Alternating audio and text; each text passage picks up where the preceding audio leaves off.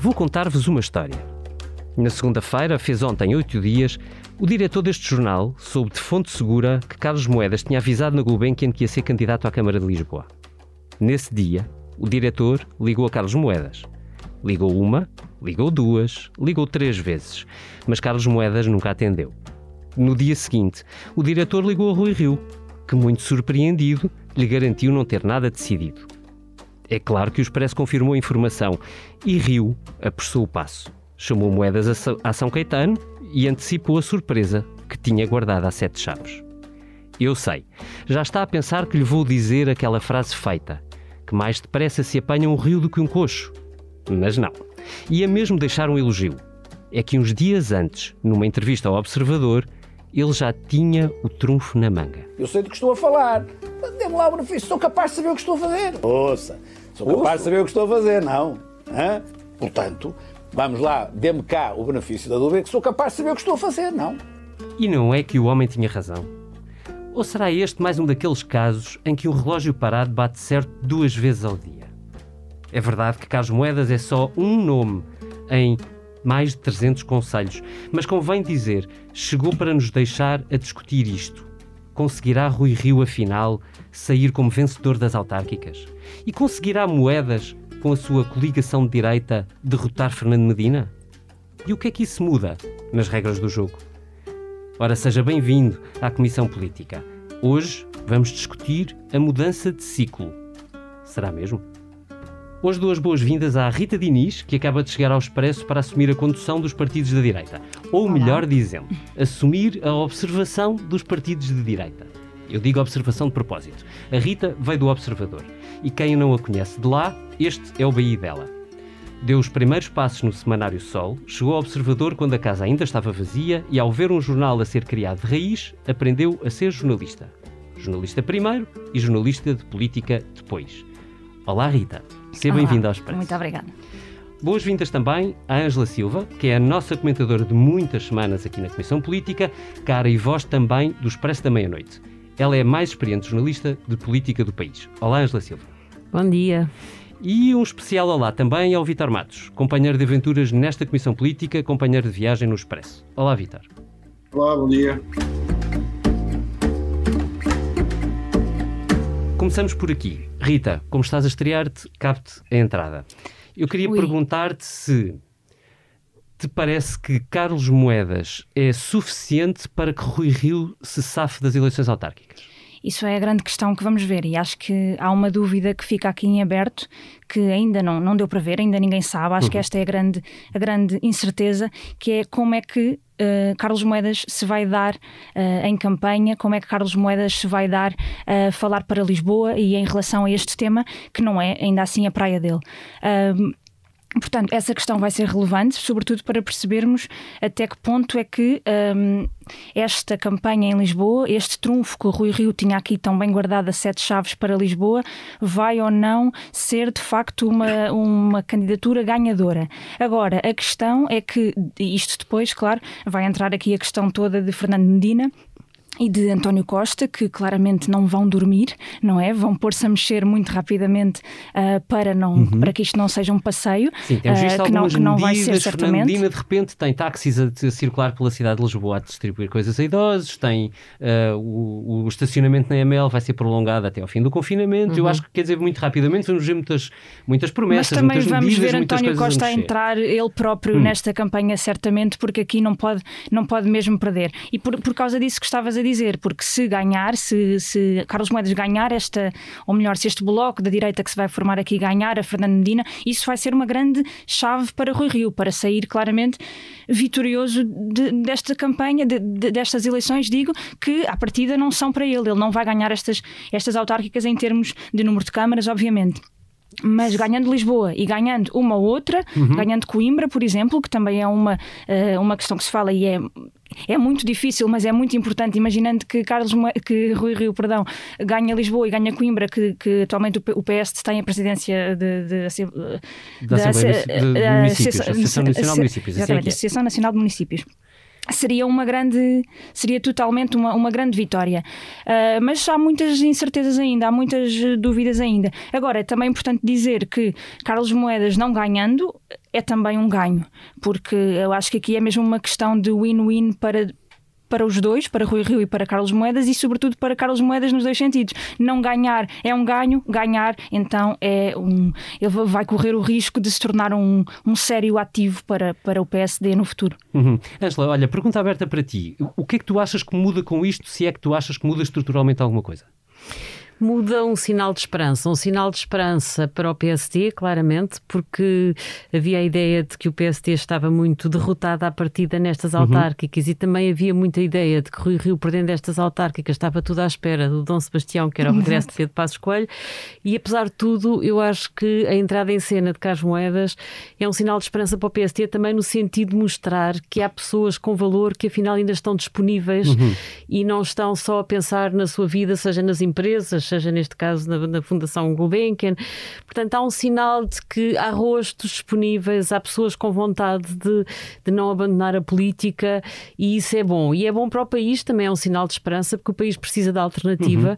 e, portanto, a perspectiva de ter um PSD a mirrar, a passar de partido grande a partido médio e que podia, uh, nas autárquicas, não conseguir fazer prova de vida, uh, eu julgo que era mau. É, é bom poderes ter uma perspectiva de alternativa e de alternância e, portanto, a entrada em cena de moedas, claro que não convém que nos excitemos muito, não convém que nos entusiasmemos em, em demasia, porque ele pode perder Lisboa e, perdendo Lisboa, pode ficar à espera das próximas diretas e não sabe se Pedro Passos Coelho entra ou não em cena. E se Pedro Passos Coelho quiser entrar em cena, eu acho que não há dúvida nenhuma de que ele vai ter que recuar a retaguarda e, portanto, hum, é cedo para perceber em que é que tudo isto vai resultar. Mas para já é um sinal de que hum, há, há vida no PSD, isso é bom. E agora também é preciso ver como é que o Rio vai conseguir uh, dar sequência a isto nas outras capitais de distrito, que, como a Rita dizia, ele pode ter hipótese de disputar. Vamos ver o que é que ele consegue encontrar em Coimbra, vamos ver o que é que ele consegue encontrar na Figueira, vamos ver o que é que ele consegue fazer no Porto. Eu acho que há aqui um grande desafio que é ele tentar replicar no Porto esta surpresa que conseguiu lançar em Isso Lisboa. será possível? É porque pois. o Porto, mesmo assim, tem condições específicas, tem características muito diferentes, que é Rui Moreira, uhum. que disputa o eleitorado com o Exato. PSD, não é? Portanto, aí uhum. estaria repartido e não será. E uma... o CDS apoiaria e sempre o, o Rui Moreira? O CDS apoiaria sempre Rui Moreira, portanto, não teria esta lógica de fazer um bloco de direito. É sempre diferente. Eu estou muito curiosa com, com, o Porto, até porque também havia esta questão de, de Paulo Rangel, podia seguir as pisadas de Carlos Moedas uhum. e de vir uhum. aqui surgir como este as de trunfo e faziam aqui um brilharete até para lançar pistas para o futuro do uhum. PSD. Quanto mais não seja para também se colocar como, um, se dos colocar como um dos potenciais candidatos, à liderança. Uma nota engraçada, Carlos Moeda, uh, aliás, Paulo Rangel assina hoje o seu habitual artigo no Jornal Público, às terças-feiras é assim, e ele assinala num sim naqueles pequeninos sim, sim a entrada, uh, a entrada de Carlos Moedas em cena, uh, colocando-o na perspectiva de um bom candidato para Lisboa. Uh, o que é suficiente para autodelimitar geograficamente a ambição de Carlos Moedas no futuro. Sim, também vai ser engraçado ver como é que é a dinâmica na relação entre Carlos Moedas e Pedro Passos Coelho, porque não deixa de ser sintomático numa altura em que toda a gente estava à espera que Passos começasse a reaparecer, uhum. afinal quem reaparece primeiro é Carlos Moedas. Mas isto será um abrir caminho? Pergunto. Não sei, não abrir sabemos, caminho do Carlos sabemos, Moedas para o Passos oh, Rita, mas sabemos uma coisa, sabemos que quando Carlos Moedas foi para comissário europeu, Pedro Passos Coelho estava verdadeiramente amoado com o Partido Socialista. António Costa tinha o retirado do poder com uma jogada que ele próprio não conseguiu antever e, e Carlos Moedas chega ao Parlamento, chega a Comissário Europeu e começa a dar entrevistas em que elogia António Costa, elogia a geringonça, contribui para desdramatizar a geringonça na cena uhum. europeia e eu acho que Pedro Passos Coelho de certeza que ficou com essa atravessada. Basta de lembrarmos do que, da maneira como Passos funciona. E portanto eu tenho curiosidade em saber como é que estará a relação entre ambos. Acho que esta, este avanço de, de Carlos Moedas é um bocadinho ao arrepio dos, dos planos de Pedro Passos uhum. Coelho. Olha, Vítor, vou-te meter na conversa também também uh, e perguntava-te isto. Nós estamos aqui a, a, falar sobre Carlos Moedas, sobre Rui Rio, sobre Passos Coelho, sobre PSD e, e a pergunta é: afinal a direita está viva? A direita está viva porque, enfim, sempre, sempre vai havendo alguém, não é? Como estava a dizer a Ângela, sempre há caras e sempre há gente disponível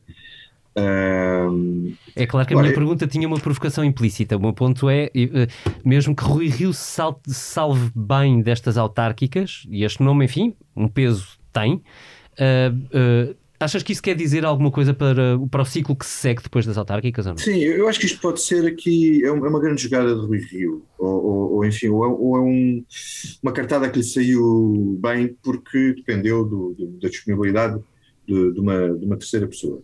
Isto dentro do PSD e da direita tem um efeito. Depois tem outro também em Lisboa, mas o efeito que tem para já uhum. é que isto está a forçar Rui Rio. Portanto, ele, ele escolhe um homem que podia ser o adversário dele. Uhum futuro. Uh, isto mostra que não tem medo do sucesso alheio.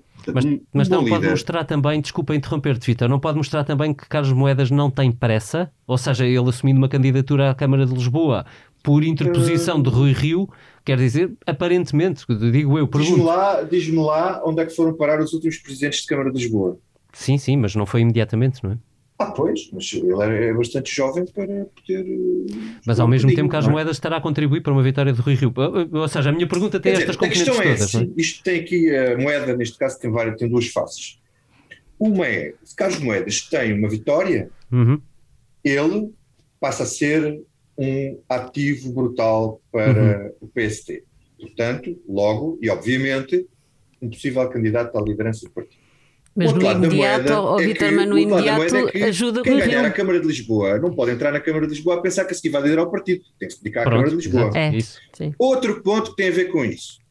Todos os presidentes da Câmara de Lisboa, uhum. e isto vem desde Dr. Jorge Sampaio, ah, Sampaio, Sim. Não, foi bonito. A conversa desde então é sempre, em todas as campanhas, nos amigos, e esta vai ser outra, pós dois lados, é você vai ficar na Câmara de Lisboa ou vai-se embora? Uhum. Eu fico com o porta eu fico ou vou-me embora, era o Costa se ficava se vai embora, sim, era o Santana se ficava se vai embora, uhum. era o, o, o, o Sampaio se ficava se vai embora, o João Soares foi passou menos por isso, mas mesmo assim chegou a ser candidato à liderança do PS, portanto hum, é um trampolim, é um, absolutamente hum, decisivo na, na política portuguesa. A questão aqui é se Carlos Moedas uh, não ganhar, uhum. na minha opinião, se tiver um bom resultado, ainda assim ele ganha aqui um capital político muito grande porque mostra disponibilidade, não se acomoda, não fica no lugar dele, foi à luta e, e, e, deu a cara e, portanto, tem capital político sobre todos aqueles que durante este tempo falaram muito e fizeram pouco. Ele falou pouco e está a fazer alguma coisa. Deixa-me dar aqui uma nota que eu acho que facilita o trabalho de Carlos Moedas. Se tiver esta coligação alargada à direita, tirando o Chega, que são os últimos resultados do PSD em Lisboa uhum. desde 2013. Em 2013, a coligação PSD-CDS-MPT teve apenas 22% com aquele fantástico candidato chamado Fernando Seara. Correu pessimamente. No ano seguinte correu ainda pior com a Teresa Leal Coelho no PSD e correu otimamente à Associação Cristas do CDS teve 20%, mas somados tiveram 32. O que significa 10 pontos, menos de 10 pontos do Partido Socialista de Fernando Mais de 32. Portanto, quer dizer, o que o Carlos Moedas precisa é ter mais um voto que Fernando Medina. Um voto. Para, para ser o game changer, uhum. para ser o game changer, e aqui pode ser um game changer, porque se o Rui Rio ganhar a Câmara de Lisboa, então é muito difícil a seguir, mesmo que seja só Lisboa, é muito difícil virem pedir, virem pedir contas uh, sobre a liderança e tentarem uh, uh, fazer o mal para, à, à, liderança. Mas depois, eu acho que isto tem aqui um, um lado muito interessante nesta disputa, que é o lado de Fernando Medina. Ah, podemos dizer isso, sim. É muito interessante, porque estes dois homens entram na corrida como dois potenciais candidatos à liderança dos seus próprios partidos, num futuro mais próximo ou mais longínquo, mas são dois candidatos de uma ala, se pode dizer, moderada dentro do, tanto do PS como, como, como do, do PSD. Do PSD. E, e quer dizer, nenhum deles pode acusar o outro de estar na corrida para não ir embora, porque quer dizer, só, só, só outros partidos é que podem acusar estes dois de fazerem isto. Uhum. Mas mesmo à direita isso vai estar controlado, porque só o Chega é que terá um candidato, ainda vamos ver o, que é que poderá sair dali. mas à esquerda é que vai estar uh, a questão, o, o, grande foco da questão política aqui vai ser a esquerda. Medina vai querer fazer coligações, o Bloco já disse que não, vai conseguir ou não com o PCP, o que é que vai fazer com o Pânico Livre, que são votos que contam, e aqui todos os votos contam. Portanto... Vitor, deixa sim, deixa-me aproveitar a tua deixa e passar a, a, a, bola à Ângela. Ângela, uh, isto obriga o PS a mexer? E até que ponto é que tu achas que uh, uma derrota de Fernando Medina pode mudar a configuração da própria, do próprio futuro do, do, do Partido Socialista e, do, e da disputa que nós sabemos estar em curso? Fernandina vai ter aqui um desafio engraçado que é fazer aquilo que nós achamos que Pedro Nuno Santos é que gosta de fazer, que é juntar a esquerda toda. Ou seja, uh, o desafio para Medina é tentar uh, um acordo uh, com os partidos à esquerda, começando pelos pequeninos, pelo LIVRE. Estava a pensar que isso põe, desculpa interromper-te, é que isso põe os dois em papéis contrários, porque Pedro Nuno é. Santos está a fazer o papel do ministro de Direita que reestrutura a TAP. Reestrutura a TAP, exatamente, e que tem que despedir trabalhadores e que tem que sentar-se com sindicatos e está a correr pior do que ele pensava. Pronto portanto, e, e, e Fernando Medina vai ter que falar com o PC, vai ter que falar com o Bloco, vai ter que falar com o Livre uh, e vai ter que tentar uma coligação pré-eleitoral para que as contas lhe fiquem mais seguras antes de ir a votos e não tenha que ficar à espera do day after, porque no day after pode ser tarde demais. Uhum. Portanto, isso é engraçado. E Fernando Medina não terá dificuldades nisso, porque lembras-te quando começou a Geringonça em 2015, vieram a público notícias segundo as quais até houve uma reunião em casa de Fernando Medina, uhum. uh, acho que na altura com Francisco Louçã, quando houve conversas com o Bloco. Portanto, ele é um bom interlocutor para a esquerda, é melhor do que parece. Nós achamos sempre que hoje em dia no PS quem fala bem com a esquerda, além de António Costa, é Pedro Nuno Santos, mas eu acho que Fernando Medina está completamente à vontade para isso. E, portanto, eh, não há dúvida que essas conversas vão começar, se calhar já começaram, e, e tudo, eu acho que o resultado de Lisboa vai depender muito disso, da soma que ele consiga fazer à esquerda. Embora à direita também há uma incógnita, é engraçado como a entrada em cena de Carlos Moedas quase que nos levou a deixar de falar do Chega passávamos a vida a falar do Chega. Mas o Chega existe, pronto. Uh, Moedas vai excluir o Chega, não é? Moedas uh, conta com o CDS, com a Iniciativa Liberal, agora fala do Aliança. Portanto, ele está a juntar todas as migalhas, o Aliança uhum. são migalhas, está a juntar tudo. É, é, é, uma dúvida que eu tenho é como é, como é que o Chega se vai uh, posicionar aqui, porque o Chega, apesar de tudo, tem a tal uh, capacidade de mobilizar o voto de protesto. E... Na verdade, Carlos Moedas mas fica mais livre, mas assim fica mais livre para mobilizar. Se, não, se eles se entrassem numa coligação pré-eleitoral, não podiam fazer esse discurso, não é? Não, não, até porque eu... aqui o voto, desculpa, até, até porque aqui o voto de protesto vai ser muito contra Fernando Medina, não é? Vai ser um voto muito anti-Medina. E se houver um rosto que, que consiga capitalizar Exatamente. esse anti-medinismo, se esse rosto for sim, Carlos com Moedas, de ganhar. com é. possibilidades de ganhar o voto útil, vai ser é. muito. Vai decisivo. ter uma grande disputa entre Carlos Moedas e André Ventura, e isso é, é, é engraçado. Mas uh, eu acho que essa é uma grande dúvida que eu tenho, sabes, Rita? Não sei até que ponto é que Moedas vai conseguir sacar todo o voto de protesto no registro uhum. em que o Chega consegue captar. Pois. Sim, não uh, sei no... se Moedas quer um voto de protesto. Acho que Moedas vai entrar como um voto alternativa. E, e, e, ele vai ter uma ele tem uma dificuldade acrescida em relação à Medina, conhece bem a cidade. Moedas esteve muito tempo fora, uhum. conhece, conhece mal. E depois outra questão, esta coisa toda da pandemia, mesmo que isto abra no verão, vai ser prejudicial porque nas autárquicas, especialmente em Lisboa, é preciso andar a correr capelinhas mesmo, ir aos sítios, ir aos bairros, ir às uhum. associações, ir ao sítio onde estão os votos, dar sentido de proximidade às pessoas. E isso Moedas vai ter alguma dificuldade em, em fazer por causa das circunstâncias. Medina já tem algum já tem trabalho desse feito, como é evidente, não é?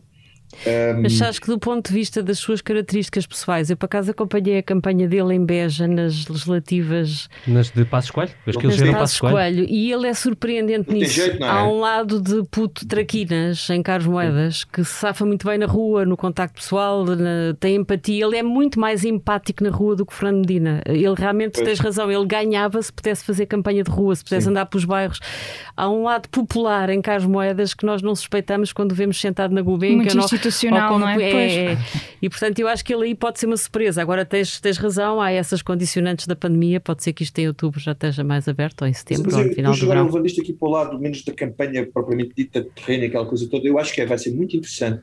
Eu, eu acho que vai ser interessante do ponto de vista das ideias, porque eu acho que Fernando Dina e, e, e Carlos Moedas são dois homens com conhecimento profundo do, do do que é a vida das cidades e que, tentar criar alternativas à vida das cidades.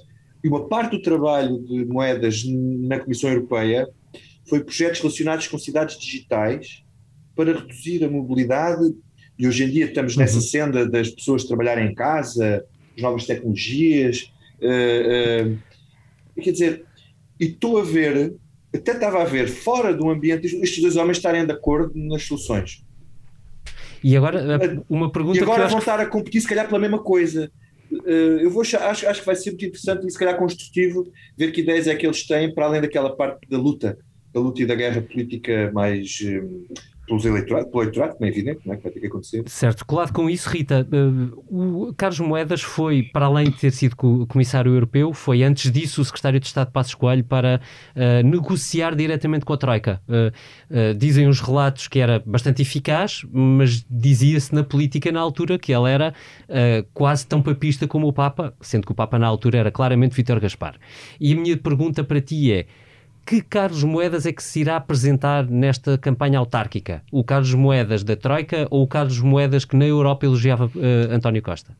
Pois, eh, essa é, é outra dúvida, mas o da Troika não me parece que seja uh, certamente, até porque ainda é, muito, ainda é muito cedo para se voltar a esses tempos. Mas Carlos Moedas não tem poupado, não se tem poupado nunca em elogios a Passos Coelho. Uh, apesar do que a Angela dizia, ainda há pouco eu estava a rever ali entrevistas de Carlos Moedas e em todas uh, ele fala sempre do agradecimento que tem a Passos Coelho, que foi ele que o levou para, para esta vida da política, foi ele que o pôs em Bruxelas. E, e, esse agradecimento está muito presente sempre. A defesa do legado de Passos Coelho é, é, é, é muito presente no, no, discurso de Carlos Moedas. Agora, claro que ele vai ter que passar um bocadinho à frente essa parte, uh, penso eu, uh, mas também não, uh, obviamente, que a, a proximidade a, a António Costa não será certamente para aqui chamada, porque está exatamente do outro lado da barricada, portanto não, não será por aí de certeza. Ele, numa entrevista também que eu vi há pouco, ele criticava muito as medidas económicas da geringonça, ou seja, ele faz um bocadinho as duas coisas. Se for preciso, vai a Bruxelas defender para tirar esse estigma à geringonça no início, no, no início da, da geringonça, mas agora faz uma retrospectiva e diz uh, as coisas todas correram mal. Portanto, acho que hum. saberá certamente fazer Vou ficar é. muito à espera desse texto, Rita Diniz. Vamos fechar com o que não nos sai da cabeça. Rita, estreias-te aqui, começas tu. Ok, outra, outra vez. vez. Uh, bom, eu vou ser muito literal nesta parte, perdoem-me isso, vou ser literal e pessoal, porque literalmente o que não me sai da cabeça há duas semanas é esta vinda para o Expresso.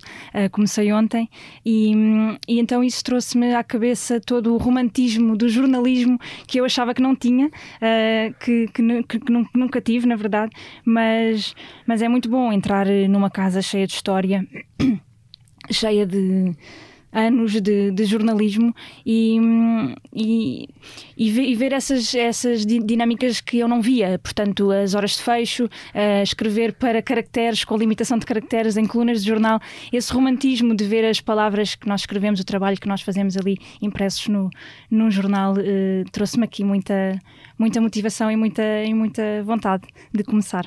Bolas. Quase me emocionei. Vitor Matos, chega tu antes que eu chore. Vá. Rita, bem-vinda. Muito feliz por teres vindo para o Expresso. Certo, obrigada. Olha, o que me sai da cabeça uh, são duas coisas, vou furar aqui um bocadinho as regras, uh, se me permites. A uh, primeira coisa, Tudo. já vem da semana passada e não me sai da cabeça, irrita-me, eh, que é uma carta aberta às televisões generalistas nacionais, publicada no Pública 23 de fevereiro e assinada figuras tão respeitáveis como Alfredo Caldeira, Luís Vieira, Ana Benavente, Bárbara Bulhosa, Diana Andringa, Eduardo Paz Ferreira, eh, Nobre Correia, professor Jorge Silva Melo, José Vitor Malheiros, bom, Maria Teresa Horta, Tiago Rodrigues. Digamos assim, gente respeitável que não vai votar Carlos Moedas. Vasco Lourenço. Seguramente esse. Uh, e eu pergunto para isto que fizemos o 25 de Abril. Uh, basicamente, a carta diz para os jornalistas terem calminha e não andarem para aí a dar notícias e chatear uh, a mão ao governo e às pessoas que estão a trabalhar em prol deste magnífico país e que diz o seguinte, eu não vou estar a ler isto, aqui uma parte mais enfática que é não aceitamos o tom agressivo, quase inquisitorial, usado em algumas entrevistas, condicionando o pensamento e as respostas dos entrevistados, meu à parte. Coitadinhos, a culpa é o condicionamento que os jornalistas fazem nas entrevistas. É melhor então fazer tempos de antena e comícios e acaba-se com as entrevistas, que é uma maçã. Não aceitamos a obsessão opinativa destinada a condicionar a recepção da notícia em detrimento de uma saudável preocupação pedagógica de informar. Ora, a preocupação pedagógica de informar era algo que muito saudavelmente era promovido pelo Estado Novo. Era uma preocupação pedagógica de informar, que é informamos só aquilo e que for pedagógico para os nossos queridos uh, leitores, ouvintes, telespectadores, que é para as pessoas não saírem da linha e, e, e não se questionarem com coisas que não devem. Ora bem, isto motivou pelo menos duas uh, reações que eu acho bastante justificadas e muito sóbrias. Uma da direção da RTP, publicaram também no, no, no, público o título Em Defesa da Democracia, no dia seguinte. Aconselho a ler, porque acho que vale a pena, porque aquele ataque é muito ao serviço público de televisão. E se a televisão está a gerar este tipo de questionamento nestas luminárias, é porque deve estar a fazer o seu trabalho, pelo menos é assim que eu encaro o jornalismo. Uh, isto não quer dizer que não haja erros no jornalismo, ou que não se, tenham, ou que não se cometam erros de vez em quando. Agora, tomar isto como um todo acho que é excessivo. E recomendo também a leitura de um artigo do Francisco Mendes da Silva, que é um dirigente do CDS, em que vai buscar a Constituição do Estado Novo e explica um bocadinho porque é que isto é uma coisa sensória, uma atitude sensória mais própria do Estado Novo do que da democracia onde vivemos. Segundo tema, e. Para terminar, só para dizer que não me sai da cabeça, como a Rita não sai o facto de chegar, uh, ter chegado ao Expresso, eu também não me sai da cabeça o facto de, certa maneira, também ter chegado ao Expresso esta semana, um, para mim é como se estivesse a começar assim uma espécie de novo emprego. Uh, após saberem, eu deixei de editar a, a, a, a secção de política de Expresso e passei jornalista, é uma coisa que me dá imenso gozo e que, eu, que é sobretudo aquilo que eu gosto de fazer e estou muito satisfeito uh, aqui a começar um, um, uma nova etapa da minha vida e vamos embora. Vamos embora. Angela Silva, o que não te sai da cabeça? Bom, eu antes de mais espero que os editores não deixem de ser jornalistas. Mas uh, eu concordo que uh, aquele abaixo assinado tem um profundo cheiro a mofo, mas também concordo que é preciso repensar um bocadinho a dinâmica com que por vezes hoje em dia se faz jornalismo. Eu, por exemplo, uma coisa que me faz confusão, tenho imensas saudades dos tempos em que nós lutávamos por entrevistas exclusivas. Faz-me um bocadinho confusão ver uma Ministra da Saúde que em dois dias dá três entrevistas. Portanto, ontem deu uma entrevista à Lusa, hoje de manhã deu uma entrevista à Antena 1 e hoje à noite vai dar uma entrevista à SIC.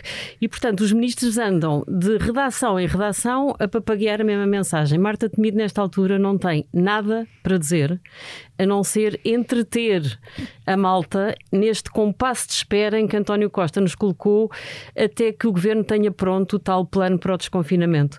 E, portanto, confesso que me deixa um bocadinho triste e angustiada esta disponibilidade dos mídia para albergarem entrevistas quando elas não têm interesse nenhum.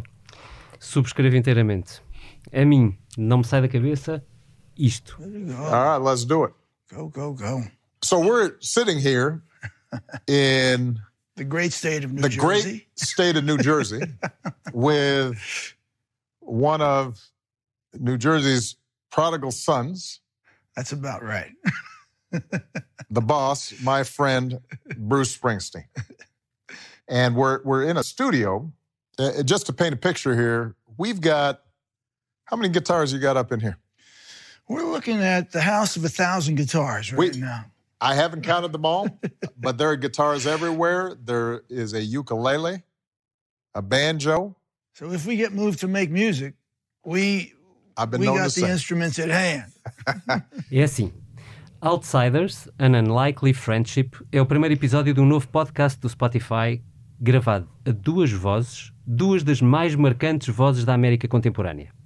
Barack Obama e Bruce Springsteen juntaram-se em Nova Jersey, no estúdio do cantor, para uma longa conversa sobre as grandezas e as fraquezas da América. Começando pela mais difícil de todas as fraquezas, a raça, o racismo. Passei duas horas do último sábado a ouvi-los, a conhecer os seus medos, os seus caminhos, as suas certezas e hesitações. Passei duas horas do último sábado a pensar com eles sobre o que a América tem dentro, sobre o que nós temos dentro. Duas horas de grande música, de uma conversa de coração aberto, de alma cheia. duas horas a rir com eles, a chorar com eles. E garanto-vos, é mesmo, mesmo de chorar por mais. É assim que acaba esta comissão política, feita com ilustração do Tiago Pereira Santos e gravada com a edição sonora do Ruben Tiago Pereira. Uma edição que, ao fim de um ano de pandemia, tentou virar a página para outros dias. Dias diferentes.